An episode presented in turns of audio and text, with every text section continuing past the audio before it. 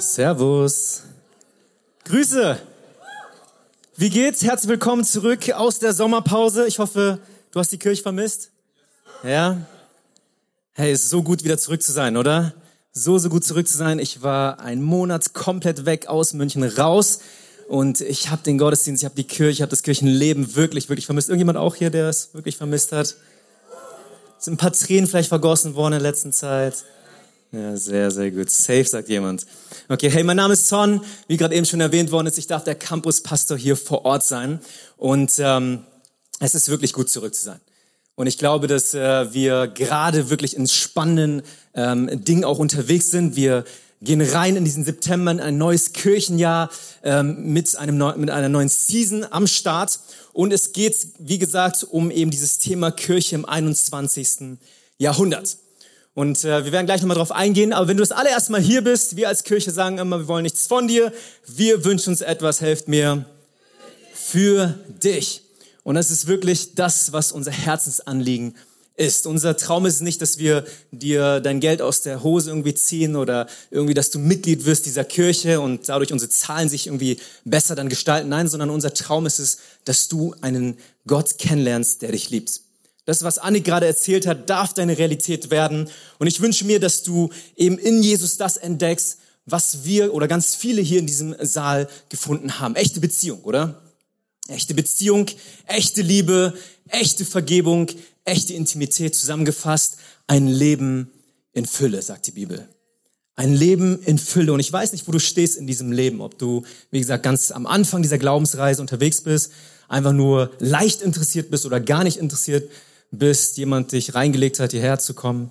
Ähm, ich weiß es nicht. Aber was auch immer dich in deinem Herzen bewegt, ich wünsche mir, dass dieses Loch, das vielleicht auch bei dir vorhanden ist, die Frage nach Bestimmung eben eine Antwort findet.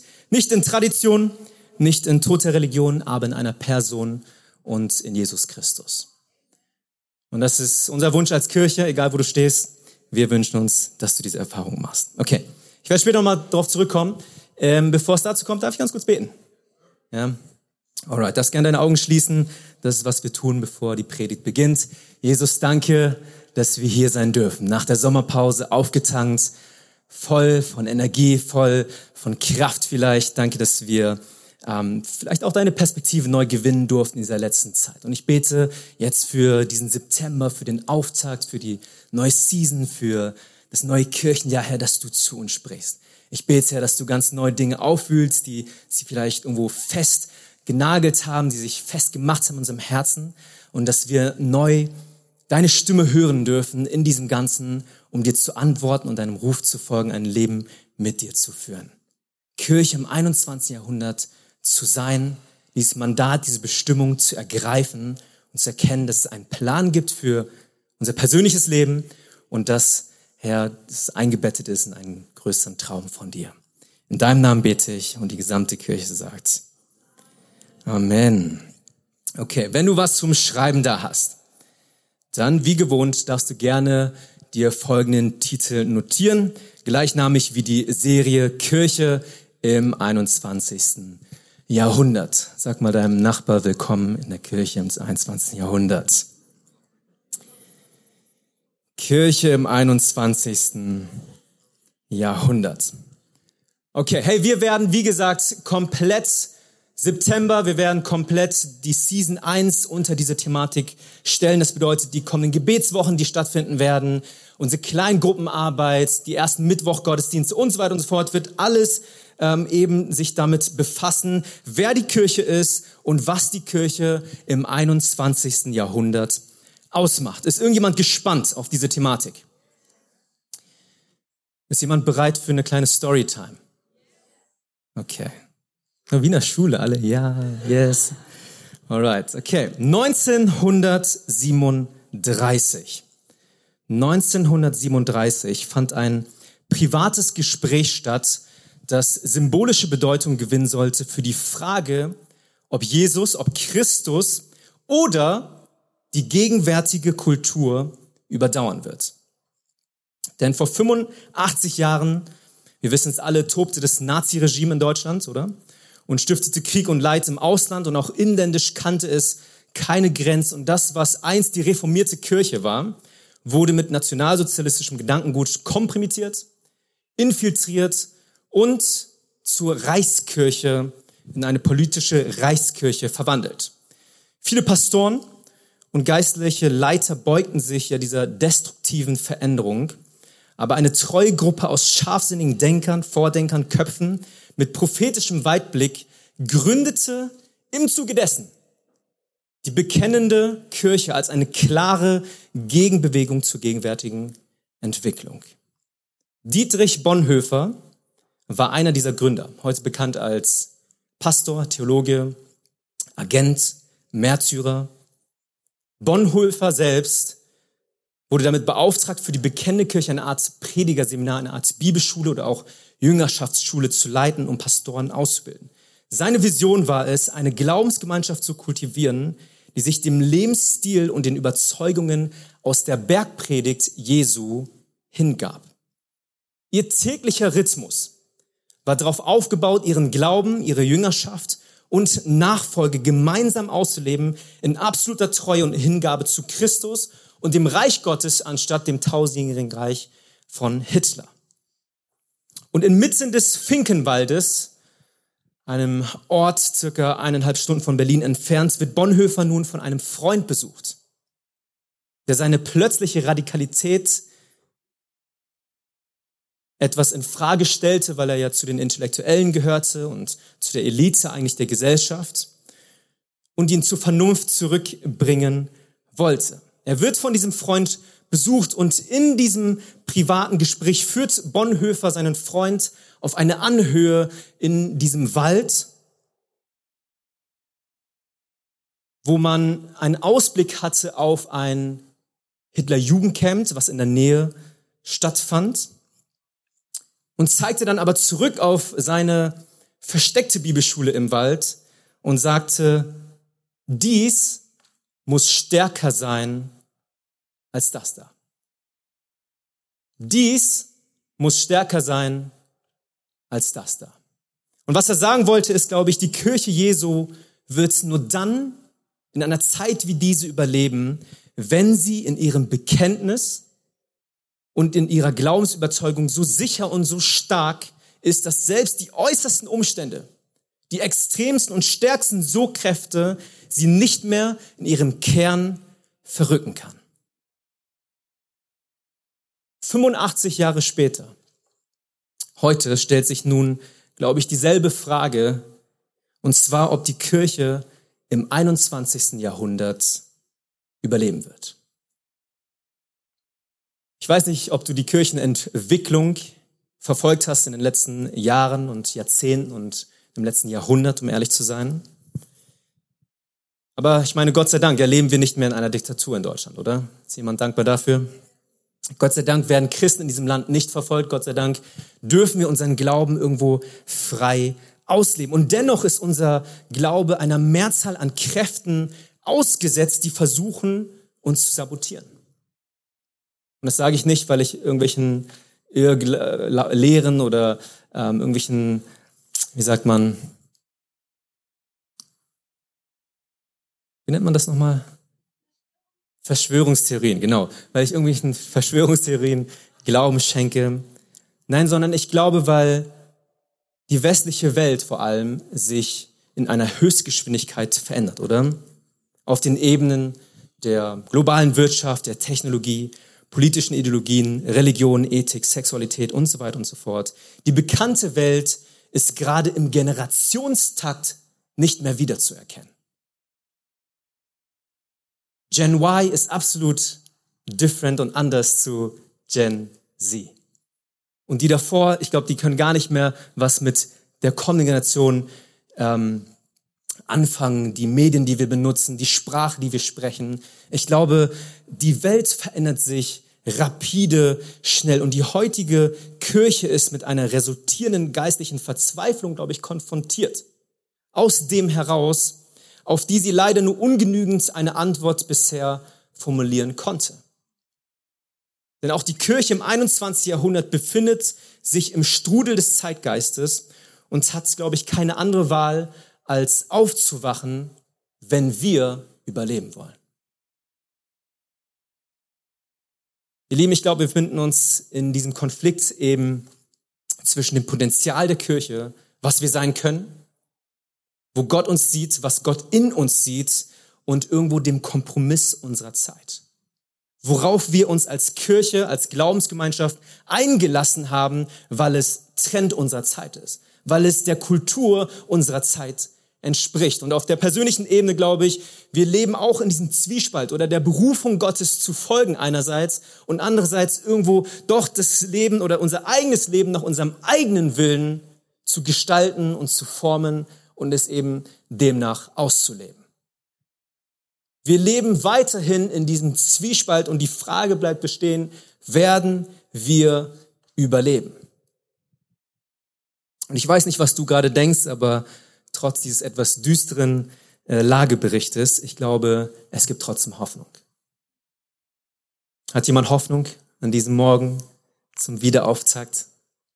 Ich glaube, wir dürfen Hoffnung haben. Und ich will dir Mut machen jetzt mit diesem Auftakt, mit dieser Predigt, mit diesem Predigtreihen beginnen, dass die Kirche Jesu eben noch nicht am Ende ist. Oder seine Glaubensgemeinschaft hat noch nicht das letzte Kapitel angefangen zu schreiben. Nein, sondern ich glaube, wir dürfen uns neu ähm, davon überzeugen lassen, dass die Kirche nicht nur überleben wird, wie sie es in den letzten 2000 Jahren get getan hat, sondern ich glaube, dass sie sogar aufblühen darf in einer Zeit wie diese. Und dass du und ich, dass wir eine Bestimmung haben, dass wir ein Mandat haben, genau eben in dieser Kultur, in diesem Zeitgeist, in der Platzierung dieses jetzigen Zeitpunktes einen Unterschied zu machen für diese Welt. Oder? Ist jemand mit mir?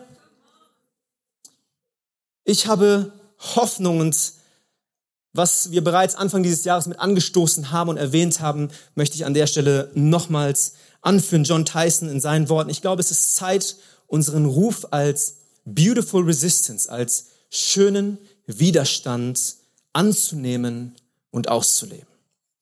Und was genau eine Beautiful Resistance, einen, diesen, diesen schönen Widerstand in einer heutigen Zeit wie diese ausmacht, und was es bedeuten darf für uns als Kirche, für unsere Praxis, unserem Kirchenleben. Das werden wir stückweise in den nächsten Wochen entfalten. Aber ich will dich einladen, eben mit auf diese Reise zu kommen. Komm mit auf diese Reise, weil ich glaube, wir müssen zurückkommen zu dem, was zählt.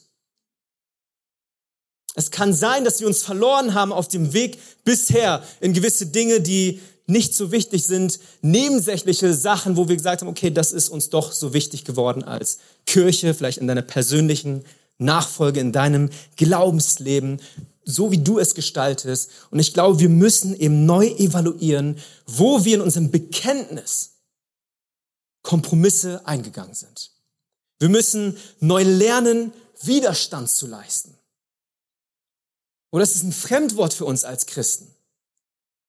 Wo leisten wir Widerstand in unserer heutigen Zeit aufgrund unseres Glaubensbekenntnisses und nicht, weil wir einfach nur komisch sein wollen? Wir müssen neu die Freude, glaube ich, und die Herausforderungen einer kompromisslosen Nachfolge erleben. Und ich frage dich, hey, bist du bereit? Bist du bereit für diese Veränderung? Die erste Station dieser Reise führt uns heute zum Zentrum unseres Seins und das ist unser Herz. Sprüche 4:23 sagt folgendes, mehr als alles andere behüte dein Herz, denn von ihm geht das Leben aus. Sag mal deinem Nachbar, behüte dein Herz. Behüte dein Herz. Unser Herz wird hier in Sprüche als pulsierendes Kernstück unseres Seins dargestellt. Und das, was wir in unser Herz hineinlassen, wird sich unweigerlich, glaube ich, sichtbar machen in unserem Leben. Ob du willst oder nicht. Dein Herz ist das Kernstück deines Seins. Und vielleicht verstehen wir jetzt folgende Verse ein wenig besser. In 5. Mose 6, 5 oder steht, darum sollst du den Herrn, deinen Gott, lieben. Was? Mit ganzem Herzen, mit ganzer Seele und mit ganzer Kraft. Warum? Weil es sichtbar werden wird in deinem und meinem Leben. Exodus 20.3. Du sollst keine anderen Götter haben neben mir. Was ist dir das Wichtigste in deinem Herzen? Ist es zwiegespalten? Ist es geteilt? Gibt es gewisse Dinge, die Plätze belegen, die sie vielleicht eigentlich nicht belegen sollten? Wer hat diesen Platz in deinem Leben? Du sollst keine anderen Götter neben mir haben, sagt die Bibel. Matthäus 6, 33, trachtet zuerst nach dem was? Reich Gottes und nach seiner Gerechtigkeit, so wird euch das alles zufallen. Was ist die Priorität in deinem Leben? Wie macht sich das sichtbar? Wie, wie wird es entfalten? Wie wird es offenbar in deinem und meinem Leben? Ich glaube, es fängt an, indem wir uns fragen, was wir in unser Herz hineingelassen haben. Mehr als alles andere, über alles andere, behüte dein Herz, denn von ihm geht das Leben aus. In anderen Worten, die Liebe unseres Herzens wird alles in unserem Leben bestimmen. Die Liebe in deinem Herzen, die Liebe deines Herzens wird alles in deinem Leben lenken, bestimmen, prägen, formen und gestalten. Was ist die Liebe deines Herzens? Ich gebe dir ein einfaches Beispiel. Ich weiß nicht, ob du auch äh, ganz oft in diese Tendenz mit hineinfällst, aber ich liebe es, Sportausrüstung zu kaufen. Ja. Das, man entdeckt eine neue Leidenschaft oder man äh, gewinnt äh, irgendwie eine neue Hingabe für Tennis und plötzlich kauft man sich Tennisschuhe und einen Tennisschläger und macht eine Schnupperstunde. Basketball wird eine Leidenschaft und man kauft sich ein Trikot und Ausrüstung, Schuhe, einen Ball und so weiter und so fort. Alles echte Beispiele aus meinem Leben, ja. Ähm, aber es ist doch ziemlich typisch, dass wir ganz oft alles, was wir haben, zur Verfügung stellen für das, was die Liebe unseres Herzens ist. Oder? Wenn wir eine Leidenschaft neu für uns entdecken, dann wird Ressourcen mit hineinfließen in diese Leidenschaft, dann werden wir Zeit dafür freiräumen, auch wenn wir eigentlich immer sagen, wir haben keine Zeit, dann werden wir uns damit beschäftigen, unser Vokabular verändert sich, wir lernen vielleicht neue Leute kennen, unser Beziehungsumfeld wird sich verändern.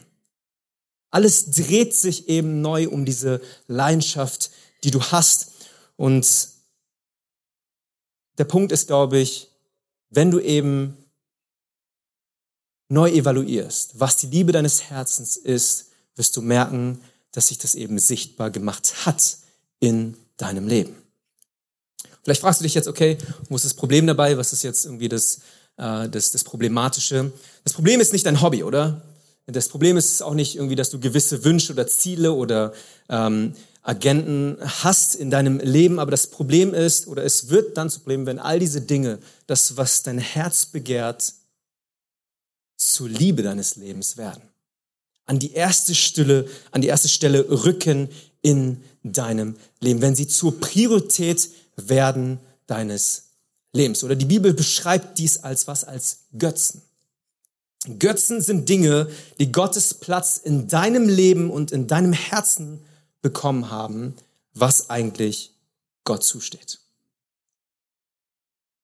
Und ich rede hier nicht von einer Statue aus Holz, die du aus dem Urlaub oder so mitgenommen hast, sondern ich rede hier von Dingen, Ambitionen, Wünsche, Sehnsüchte, Ziele, die dir teuer und lieb sind. Nicht eine skurrile Gottheit, wo du sagst, okay, ich bete diese Gottheit jetzt an und äh, mache meine drei Beugungen pro Tag. Nein, sondern ich glaube, es geht darum, neu zu entdecken, wer vielleicht Götze geworden ist in deinem Leben. Tim Keller schreibt diesbezüglich. Wir glauben, dass Götzen schlechte Dinge sind, aber das ist nahezu nie der Fall. Je größer der Nutzen, je größer das Gut, je größer das Wohl, desto eher erwarten wir, dass es unsere tiefsten Bedürfnisse und Hoffnungen befriedigen kann. Ein Götze ist alles, was wichtiger ist für dich als Gott. Was ist dir wichtiger geworden als Gott in deinem Leben? Die schlechte Nachricht ist, Götzen sind eben nicht imstande, diese Erwartung zu erfüllen, die du in sie hineinlegst. Götzen werden eben nicht deine tiefsten Bedürfnisse und Hoffnungen erfüllen und befriedigen können. Und deswegen steht in 1. Johannes 2, 15 bis 17, liebt nicht die Welt und was in der Welt ist. Wer die Welt liebt, ist, oder wer die Welt liebt, in dem ist die Liebe des Vaters nicht. Denn alles, was in der Welt ist, die Begierden des Fleisches, die Begierde der Augen und des Prahlen mit dem Besitz, ist nicht vom Vater, sondern von der Welt. Die Welt vergeht und ihre Begierde, wer den Willen Gottes tut, bleibt in Ewigkeit. Johannes, der Autor, sagt hier, dass wir es uns nicht leisten können, Götzen in unserem Herzen zu haben und zu dulden und Götzen unsere Kultur und unsere Gesellschaft hinterherzurennen. Hey, wenn wir überleben wollen als Kirche im 21. Jahrhundert, wenn du als Christ überleben willst in dieser Zeit, in einer Zeit wie diese, dann kannst du dir es nicht leisten, Götzen in deinem Leben zu dulden. David Wallace schreibt dazu, ziemlich alles, was du anbetest, wird dich lebend auffressen. Alles, was du anbetest, was nicht Gott ist, wird dich lebend auffressen. Oder wenn du Geld anbetest, dann wirst du immer das Gefühl haben, nie genug zu haben. Es wird immer den nächsten Meilenstein gehen. Es wird immer das nächste, die nächste Messlatte geben in deinem Leben. Wenn du Schönheit und Sexappeal anbetest, dann wirst du dich immer hässlich fühlen. Du wirst nie genug sein. Du wirst nie dem Standard entsprechen. Es wird immer jemanden geben, der hübscher, der schöner, der besser aussieht als du. Wenn du Macht anbetest, wenn es dir um Macht geht, wirst du dich beständig schwach fühlen. Du wirst nie genug Macht und, und Gewalt haben über andere. Denn alles, was wir in unser Herz hineinlassen, ich glaube, alles, was wir unwürdigerweise anbeten, wird am Ende des Tages uns zerstören. Es wird uns lebendig auffressen. Hey, was sind Götzen in deinem Leben? Was sind Götzen in deinem Herzen?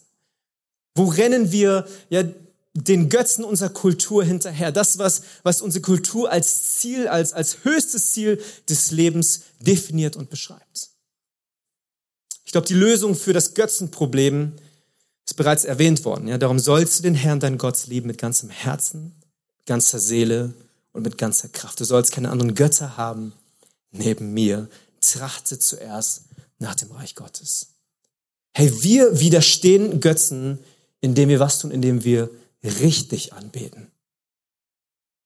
Wir widerstehen dem Götzendienst, indem wir das Richtige und das einzig Wahre, den einzigen Wahren anbeten, demjenigen, der diesem Platz in unserem Herzen gebührt. Lass mich zwei Bereiche aufmalen, wo das stattfinden muss bei uns, damit es irgendwo praktisch wird. Ich glaube, Nummer eins in unserem Herzen, oder? Nummer eins, wie gesagt, im Zentrum, im Zentrum unseres Seins, nämlich wir müssen anfangen, persönliche Götzen zu identifizieren und zu beseitigen. Nummer zwei, in der Kirche. Wir gemeinsam müssen anfangen, der, Versuchung des Götzendienstes unserer Kultur, unseres Zeitgeistes gemeinsam eben zu widerstehen. Ich habe uns was mitgebracht. Ich habe hier eine kleine Schachtel. Äh, dort steht drauf die Kussbox. Okay, das ist die Kussschachtel, eine Schachtel voller Küsse. Ähm, nicht von meiner Ex-Freundin, äh, sondern von meiner kleinsten Schwester. Okay, also sie hat so kleine Papierstückelchen rausgeschnitten und einen Kussstempel draufgehauen und dann persönlich nochmal abgeküsst und mir zu Weihnachten geschenkt vor ein paar Jahren weil es äh, ja jetzt nicht mehr cool ist zu küssen. Okay? Also aktuell kriege ich keine Küsse mehr von ihr. Ähm, aber das ist die Kussbox. Okay? Stellt euch vor, ähm, stellt euch vor, das wäre jetzt äh, von meiner Ex oder so, äh, und ich würde in eine neue Beziehung hineingehen. Eine neue Beziehung und äh, würde diese Person kennenlernen und lieb gewinnen und ähm, einfach weiterhin Schritte gehen. Und plötzlich, jedes Mal, wenn ich mich aber einsam fühle, jedes Mal, wenn wir uns streiten, wenn wir Beef haben, wenn, wenn schlechte Luft da ist oder wenn ich mich einsam oder allein fühle, gehe ich zurück zu meiner Kussbox, ja, zu meiner Kussschachtel und nehme mir so ein Küsschen raus und klebe es mir auf die Wange. Ich glaube, hält nicht, oder? Oh, ganz wertvoll, nicht verlieren. Ähm, stellt euch vor, ich würde das tun in einer Beziehung, die kommen wird und äh, angenommen, ich hätte so eine Kussschachtel eben von meiner Ex. Ich glaube, das wäre ziemlich komisch, oder? Wäre das komisch? Macht es jemand von euch? Irgendjemand, der secretly eine Kussbox bei sich zu Hause versteckt hat? Oder das gleiche gilt für Schmuck oder wenn du Schmuck von deiner Ex-Freundin oder deinem Ex-Freund bekommen hast oder irgendwie in so ein Geschenk. Ich glaube, dein zukünftiger Partner, deine zukünftige Partnerin würde es komisch finden, wenn du weiterhin an dem festhältst. Oder stimmt, stimmt ihr mit überein? Ja? Wer sagt, das ist richtig? Wer musste schon so Sachen wegschmeißen? Ja, kommt seid ehrlich. Ja, da hinten, sehr gut. Ehrliche, ehrliche Meldung von hinten. Ähm, aber ich glaube, das wäre, das ist ziemlich normal, dass es komisch wäre. Und jetzt frage ich mich, ist es nicht exakt das gleiche Bild, in dem wir uns befinden, wenn wir sagen, Jesus ist unser Herr, Gott und König und gleichzeitig sagen wir aber, nee, nicht in diesem Bereich. Oder? Das ist exakt das gleiche Bild, wenn wir sagen, Jesus, hey, du bist mein Gott, aber im Bereich der Sexualität, hey, das ist immer noch privat. Im Bereich von Finanzen, hey, tut mir leid, das ist ein Schritt zu weit da hast du noch kein, keine Zugangsberechtigung. Das wäre genau das Gleiche, wenn wir sagen, okay, hey, du kannst alles haben, Jesus, aber bitte nicht ja dieses extra Konto. Jesus, du, du, darfst, du darfst mich alles fragen, aber bitte nicht in dieser Thematik. Jesus, du, du kannst alles einsehen in meinem Leben, aber bitte nicht diesen privaten Bereich. Hey, was ist deine Kussbox? Was ist deine Kussschachtel in deinem Leben, was vielleicht symbolisch jetzt dein Götze darstellt? Wo hältst du fest bei dir, wo du sagst, okay, nein, das, diesen Bereich habe ich Jesus noch nicht übergeben, weil ich immer noch was Herr meiner selbst sein möchte, weil ich immer noch Selbstbestimmung vielleicht an der ersten Stelle habe in meinem Leben, anstatt an der zweiten Stelle und mich unterordne dem Willen Gottes gegenüber. Was ist deine Kussbox? Was ist deine Kussschachtel? Was ist dein Götze in deinem Herzen? Wo blutest du, wo bluten wir an dieser Stelle kleine Tropfen des Kompromisses in unserer Nachfolge? Ist nicht so offensichtlich, oder? Absolut subtil. Etwas, was uns stückweise untergräbt und wir irgendwann die Ausnahme zur Regel machen und Jesus nur noch abstellen in ein kleines Zimmerchen in unserem Leben, in unserem Herzen und wo er nicht mehr Herr des Hauses ist.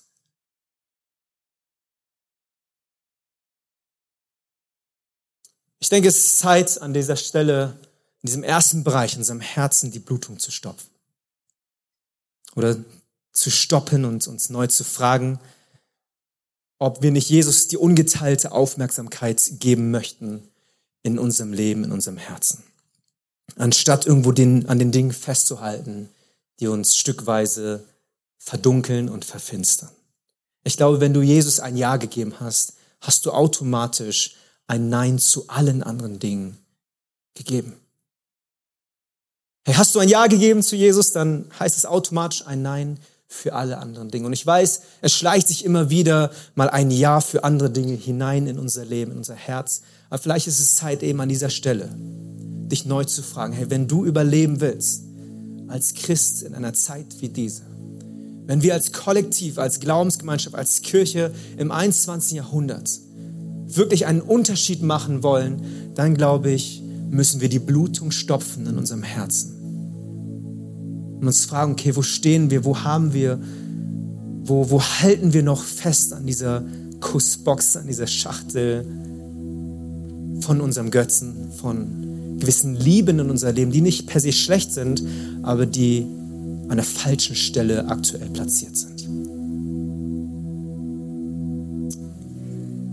Der zweite Bereich ist die Kirche oder hier widerstehen wir gemeinsam den kulturellen Götzen. Kulturelle Götze sind Dinge, die unsere Gesellschaft eben als Ziele des Lebens definiert, wie gerade eben schon erwähnt, Selbstbestimmung, die Selbstentfaltung, finanzielle Freiheit, sexuelle Freiheit, alles, was gerade angepriesen wird, was hip ist, was im Trend liegt, alles, was cool ist, was, was doch jeder macht.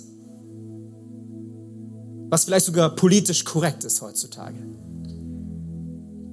Alles, was, was deine Freunde, unser Umfeld, deine Kollegen natürlicherweise tun, weil, wie gesagt, es jeder tut. Ich glaube, wir befinden uns in einem verführerischen Umfeld, oder?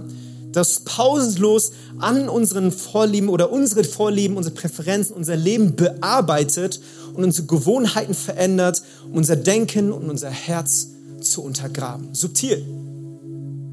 Herr, Selbstbestimmung hört sich nicht schlecht an, oder? Es ist doch voll gut irgendwo dich selbst zu entdecken, dich selbst zu entfalten. Aber wenn es die allererste Stelle in deinem Leben ist, wenn alles andere sich dem unterordnen muss, ich glaube, dann ist es ein Götze in deinem Leben geworden und die Gesellschaft hat dir vorgepredigt, dass es gut ist, so zu leben, egoistisch für dich selbst, nur damit du alles abgrasen kannst, damit du dich entfalten darfst, damit du zu der besten Version deiner selbst wirst und alles andere dir dienen muss. Ich glaube, das ist nicht das Ziel des Lebens. Ich glaube, es ist nicht das Ziel des Lebens, sich sexuell auszutoben, sodass du alles mal ausprobiert hast. Hört sich das verlockend an? Klar. Machen das viele? Jeder. Will das jeder? Wahrscheinlich auch jeder. Aber ich frage mich, ob du wirklich glücklicher wirst an dieser Stelle. Ich frage mich, ob dieser Götze dich nicht eigentlich lebendig auffrisst und dir nur sagt, wie sehr du dein Glück in der nächsten Person, in der nächsten Beziehung, im nächsten One-Night-Stand finden wirst und nicht bei dieser Person.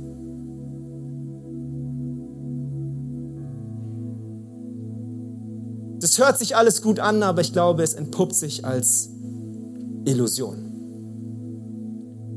Und als Kirche, als, als, als Glaubensgemeinschaft existieren wir, um eine Gegenbewegung darzustellen und uns immer wieder in dieser Bewegung neu auszurichten auf das,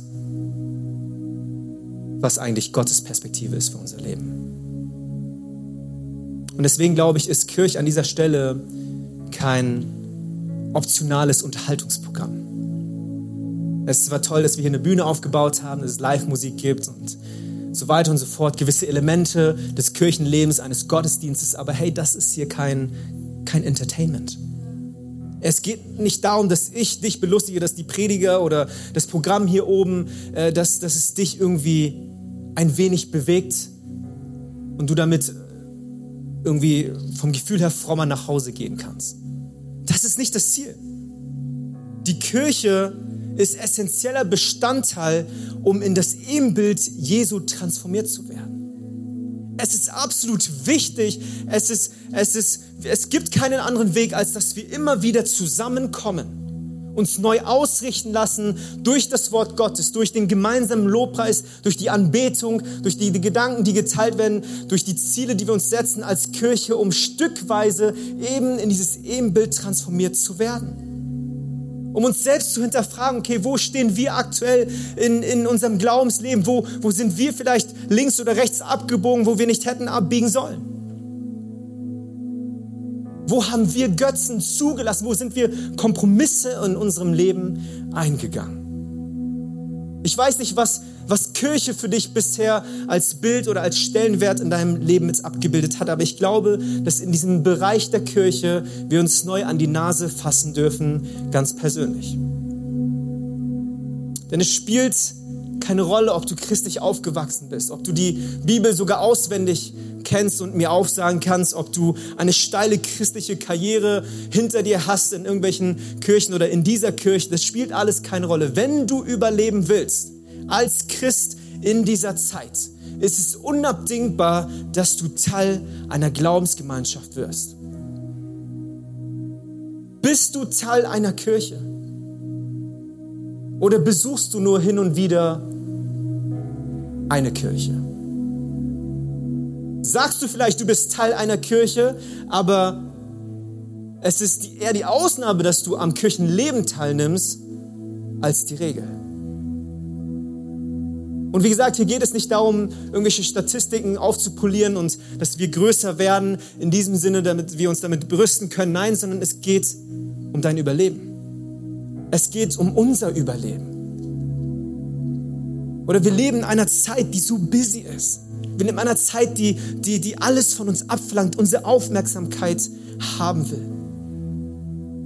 Und was wir tun ist, wir, wir reduzieren und wir kürzen nicht bei den Dingen, die eigentlich unwichtig sind oder ich sag mal, die unwichtiger sind als unser Glaubensleben, sondern wir fangen meistens an, dort abzuschneiden, dort zu reduzieren, dort herunterzufahren, das, was unser Lebenselixier ist. Und zwar das Kirchenleben, das Glaubensleben mit dem anderen. Oder wenn wir busy sind, dann schrauben wir die Kleingruppenzeit runter. Wenn wir Prüfungen haben, dann müssen wir lernen und deswegen, ich sage nicht, dass es schlecht ist, aber wenn es zur Regel wird, dann ist es schlecht. Dann gehen wir nicht mehr zum Gottesdienst. Wir schrauben die Frequenz des Gottesdienstes herunter. Wenn, wenn wir viel um die Ohren haben auf der Arbeit, hey, dann, dann, dann tun wir was? Dann, dann kommen wir weniger, wir beschäftigen uns weniger mit dem Glauben. Vielleicht dein Gebetsleben geht runter, dein, dein, dein, dein Bibelleseplan wird nicht mehr weitergeführt. All das, was dir eigentlich Leben schenkt, wird runtergefahren, um was zu tun, um das weiter am Leben zu erhalten, was eigentlich Leben von dir nimmt. Hey, Kirche ist nicht optional, ihr Lieben. Wenn wir als Kirche überleben wollen, müssen wir verstehen, als Nachfolger Christi, dass wir zusammengerufen worden sind. Oder Ekklesia ist nichts anderes als die Herausgerufenen. Herausgerufen, um zusammenzukommen. Um sich ausrichten zu lassen, einen Unterschied zu machen in dieser Gesellschaft. Gottesdienst ist die Antwort auf Götzendienst. Wir kommen zusammen, um gemeinsam Buße zu tun. Wir kommen zusammen, um eine Antwort zu formulieren, uns selbst neu zu evaluieren, uns neu zu bewerten, wo wir stehen. Hey, deswegen dürfen wir uns nicht ständig, ja, oder dürfen wir nicht ständig irgendwelche Sachen dazwischen kommen lassen, wenn es darum geht, am Kirchenleben mit teilzunehmen. Hey, wo blutest du? Wo bluten wir an dieser Stelle kleine Tropfen des Kompromisses. Ich glaube, wenn wir zusammenkommen, dann können kraftvolle Dinge geschehen. Matthäus 18, 20 sagt, denn wo zwei oder drei in meinem Namen versammelt sind, da bin ich mitten unter ihnen. Das ist das Versprechen, das ist die Verheißung, wenn wir zusammenkommen als seine Glaubensgemeinschaft. Hebräer 10, 25. Hey, versäumt nicht die Zusammenkünfte eurer Gemeinde, wie es sich einige angewöhnt haben oder zur Regel gemacht haben. Er mahnt euch gegenseitig dabei zu bleiben. Ihr seht ja, dass der Tag nahe ist, an dem der Herr kommt. Hey, das, das Herz des Vaters wird sichtbar, wenn wir zusammenkommen. Oder die Herrlichkeit Jesu wird greifbar, wird, wird so schwer sein in der Atmosphäre, in der Luft, dass wir sie fast schneiden können. Und der Heilige Geist bewegt uns dann oder in so einer Veranstaltung, in so einer Zusammenkunft, in unserem Herzen, sodass wir stückweise in sein Ebenbild transformiert werden. Oder das, was wir uns auf, auf unsere Visionsflagge geschrieben haben, wird plötzlich Wirklichkeit. Und zwar mehr Menschen werden mehr wie Jesus. Es ist ein Zusammenspiel zwischen dem, was du persönlich für dich entschieden hast, wo du sagst, okay, du gehst dieses Commitment ein, nicht mehr andere Götter in dein Leben hineinzulassen. Keinen Götzendienst mehr zu führen in deinem Herzen, sondern Jesus die allererste Stelle zu geben. Es geht aber Hand in Hand mit dem, dem Kirchenleben, mit, mit dem gemeinsamen Ausleben einer Glaubensgemeinschaft und wo wir gemeinsam zusammenkommen und merken, okay, hey, wir brauchen einander.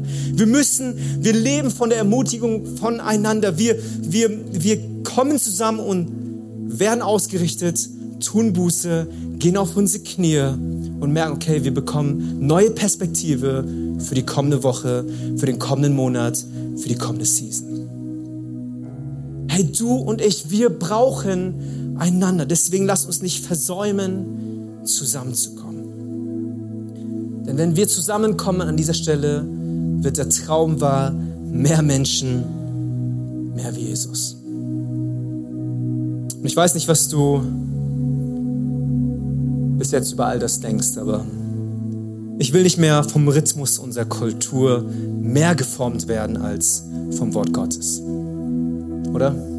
Ich weiß nicht, wo du stehst, aber äh, Auch ich, besonders ich, ja, als Pastor, als Prediger, der versucht, irgendwo relevant zu sein in dieser Gesellschaft, das zu verpacken, dass Menschen das verstehen. Wir stehen, ich stehe in der Gefahr, mich so schnell in diesen Strudel des Zeitgeistes mit hineinzubewegen und konform zu werden, was die kulturelle Präferenz betrifft, was die kulturelle Erwartung betrifft, was unsere Gesellschaft versucht, uns irgendwo mit, mitzugeben und vorzupredigen als Norm, als, als Ziel, als, als höchstes Gut. Und ich habe keine Lust mehr drauf, mich mehr von dem prägen zu lassen als vom Wort Gottes mehr mich von dem formen und gestalten zu lassen, als dass mich die Gegenwart Gottes, als dass mich ja sein Ebenbild, seine Natur, sein Charakter eben ausmacht. Ich weiß nicht, wo du stehst an dieser Stelle. Aber ich glaube, wir müssen umkehren als Kirche. Wenn wir wirklich überleben wollen als Kirche im 21. Jahrhundert, wenn wir nicht nur überleben wollen, sondern aufblühen wollen, unser Mandat, unsere Bestimmung anpacken wollen, glaube ich, müssen wir anfangen, umzukehren. Uns mehr von Gott prägen lassen und nicht von dieser Welt. Hey, Gott befindet sich im Krieg für die Liebe deines Herzens.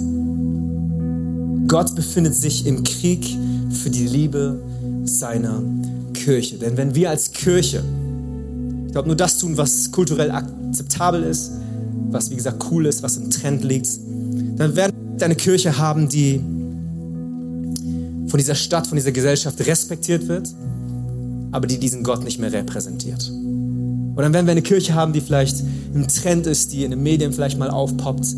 Aber ich glaube, dann werden wir keine Kirche mehr sein, die tatsächlich einen Unterschied macht, eine wirkliche Alternative, vielleicht sogar die einzige Alternative, mit Überzeugung die einzige Alternative, die diese Gesellschaft zu bieten hat.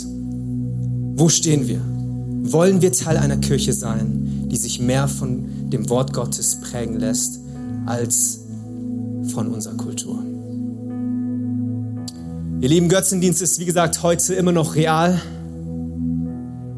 und ein fundamentales Problem der Kirche im 21. Jahrhundert. Und in einer Zeit des Kompromisses kann nur der richtige Gottesdienst eine Antwort auf Götzendienst sein. Mein Appell an uns ist, hey, lasst uns widerstehen. Widersteh der Versuchung. Widersteh der Versuchung, indem wir, indem du, indem ich Buße, indem wir Buße tun und unserem Herzen aufräumen. Widersteh der Versuchung, indem du dich aktiv einklingst in das Kirchenleben. Und der September ist jetzt der perfekte Einstieg an dieser Stelle. Alles startet, alles geht neu los. Wir werden eben Gebetswochen haben, ganz strategisch eben auch hineingelegt in den September, weil wir sagen, hey, es ist immer wieder gut, nach einem Zeitabschnitt zusammenzukommen, intensiv Zeit miteinander zu verbringen. Es wird eine Woche geben, wo wir es Abend machen, es wird danach die Woche geben, wo wir es morgens machen. Und tu alles. Nicht schau, nicht überleg, sondern tue alles. Räume alles frei, alles aus dem Weg, um teilzunehmen, ist mein Appell an dich. Tu alles, damit es funktioniert. Lasst uns neu widerstehen der Versuchung, konform zu werden den richtigen Götzendienst, den richtigen Gottesdienst platzieren anstelle des Götzendienstes. Okay, und die letzte Frage an der Stelle, und damit möchte ich schließen, uns in eine kurze Gebetszeit mit hineinführen. Sind wir bereit, Bonhoeffers Einstellung eines göttlichen Trotzes anzunehmen, damit die Kirche im 21. Jahrhundert nicht nur überlebt, sondern aufblühen kann. Ich lade dich ein, gemeinsam mit mir aufzustehen, dort wo du bist, deine Augen zu schließen, all das kurz mal sacken zu lassen, dich zu fragen, wo du an dieser Stelle ganz persönlich stehst, wie es um dein Herz steht was gerade deine Wünsche sind, deine Ambitionen, deine Fragen, deine Ziele, deine Sehnsüchte. Und vielleicht sie neu mal im Vergleich zu dem, was ich gerade gesagt habe, zu bewerten, zu evaluieren, zu hinterfragen. Ich glaube, dass wir alle in unserem Herzen, wenn ich ehrlich bin, Götzen haben. dass wir immer wieder Dinge mit hineinschleichen lassen haben. Und es ist Zeit, in einer gewissen Regelmäßigkeit, in einem Rhythmus der Buße sich mit einzuklingen und zu sagen, Jesus, es tut mir leid. Ich tue Buße, ich kehre um von meinen Wegen. Und ich möchte dir neu vertrauen an dieser Stelle, dass du wirklich gut bist, dass wirklich die Liebe, dass wirklich die Intimität, wirklich die Fülle des Lebens in dir zu finden ist und nicht in den Illusionen und den leeren Versprechungen meiner Gesellschaft, meiner Kultur, dieser westlichen Welt. Nicht in meinem Willen werde ich erfüllt werden und zufrieden sein und glücklich werden, nein, sondern in deinem Willen wird alles das mir zufallen, weil ich zuerst was nach deinem Reich trat. Deswegen dort, wo du stehst, schließ gerne deine Augen, lass uns hineingehen in diese Gebetszeit. Aber ich will dich fragen, ob du dich, wie gesagt, eben an dieser Stelle wiederfindest und heute diese Entscheidung treffen möchtest, mit uns gemeinsam. Und deswegen sind wir hier. Nicht damit du allein in deiner Kammer, in deinem Zimmer deine Entscheidung treffen kannst, nein, sondern weil wir gemeinsam diese Entscheidung als Kirche treffen wollen in dieser Zusammenkunft, in diesem Gottesdienst. Wenn du hier bist und sagst, hey Son, du hast mich ertappt und nicht nur du, sondern der Heilige Geist, der arbeitet in meinem Herzen jetzt in diesem Augenblick. Und ich merke, das ist erst die Spitze des Eisbergs, das ist erst der Anfang. Ja, wir haben gerade nur die erste Station dieser Reise mit bestritten, aber ich merke, du sprichst zu mir und du, du revealst revealst, du offenbarst etwas in meinem Leben, in meinem Glaubensleben, in, in der Frage, in, in, in dieser Thematik meiner Nachfolge, die ich bisher nicht so gesehen habe oder vielleicht schon kenne, aber neu jetzt plötzlich ganz akut wird für mein Leben. Und wenn du hier bist und sagst, ich würde gerne diese Entscheidung treffen, gemeinsam mit der Ekklesiakirche hier am Campus München, Jesus mein Herz zu geben, kompromisslos eine Nachfolge anzustreben nicht mehr ja kleine Tropfen zu bluten des Kompromisses und wo ich mich untergraben lasse von Dingen, die mir lieb und toll geworden sind, sondern ich will lernen neu zu ordnen, ich will lernen neu zu positionieren, ich will lernen neu die Prioritäten richtig anzuordnen und richtig hinzustellen, sodass du immer noch den Thron in meinem Leben hast, so dass du immer noch die Nummer eins bist in meinem Leben. Hey, wie wär's, wenn du ganz kurz an deiner Stelle vielleicht deine Hand hebst mit allen anderen hier in diesem Saal? Wenn alle Augen geschlossen sind, wie wär's, wenn du einfach deine Entscheidung jetzt triffst, gemeinsam mit uns. Ich sehe überall Hände in diesem Saal. Richtig gut, dass du kühn bist und mutig bist. Komm on, ich will dich nur ermutigen, mach das zu deiner persönlichen Entscheidung. Heb deine Hand als äußeres Zeichen einer inneren Entscheidung. Ich glaube, es ist gut, dass wir heute zusammenkommen zum Auftakt dieses Kirchenjahres und dieser Season und dass wir sagen, Jesus, wir brauchen dich. Du und niemand anderes soll die Nummer eins sein in meinem Leben, in unserem Leben. Und wir wollen neu nicht nur überleben, selbst in dieser Zeit, nein, sondern du hast uns hineingestellt, Jesus, in eine Zeit wie diese. Wow, richtig, richtig gut für all die Hände. Dankeschön für all die Hände, die hochgegangen sind.